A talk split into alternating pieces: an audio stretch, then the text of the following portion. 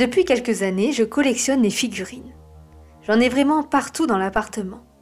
Ça va de la cuisine, dans la chambre, dans le salon, sans oublier la salle de bain et même les toilettes.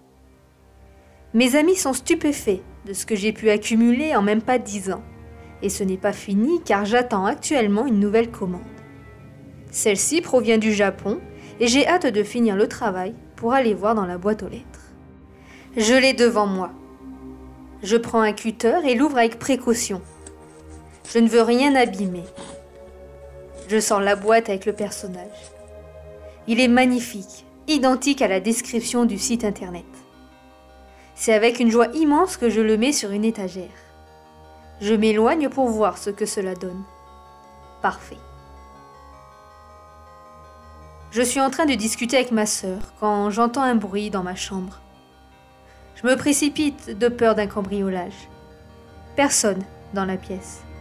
Pourtant, la lampe sur le bureau est tombée ainsi que des classeurs. Sans chercher plus d'explications, je remets tout et retourne vers ma sœur. Quelques heures plus tard, je suis en train de prendre ma douche quand je crois entendre un autre bruit provenant cette fois de la cuisine. Je sors m'habille rapidement et je vais voir. Je pense à une souris qui serait venue d'un balcon voisin. Et quand je vois les dégâts, je sais que ce n'est pas un rongeur. Tous les placards sont ouverts et tout ce qu'il y avait à l'intérieur est répandu au sol. Il y a donc de la nourriture mais également de la vaisselle, des saladiers et divers bouteilles. Je pars vers les autres pièces. Aucun mouvement. Je m'apprête à quitter la chambre quand je vois quelque chose qui manque. Toutes les figurines ont disparu.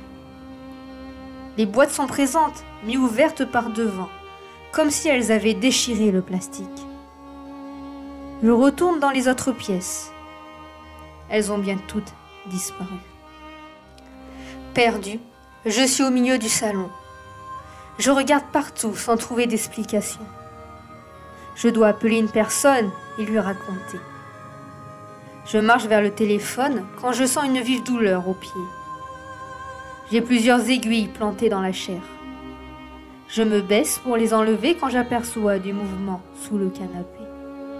Ne voyant rien, je tends la main pour récupérer ce qu'il y a en dessous. J'effleure un objet qui se dérobe sous mes doigts.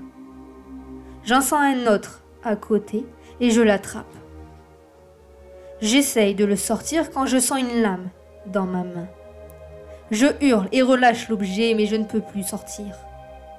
Je tire tout en sentant la lame couper les muscles, les tendons et enfin l'os.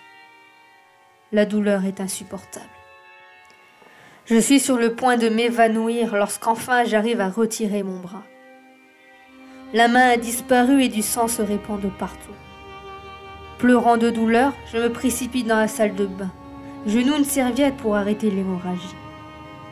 Soudain, j'entends des chuchotements, légers, puis plus forts mais également plus nombreux. De peur, je tombe sur le carrelage. Depuis le couloir, je vois les figurines apparaître. Fini les gentils personnages dans une boîte. Maintenant, les yeux sont rouges avec un sourire carnassier. Mais pas que. Dans chaque petite main, elles tiennent une arme comme des aiguilles, des couteaux ou tout autre objet coupant.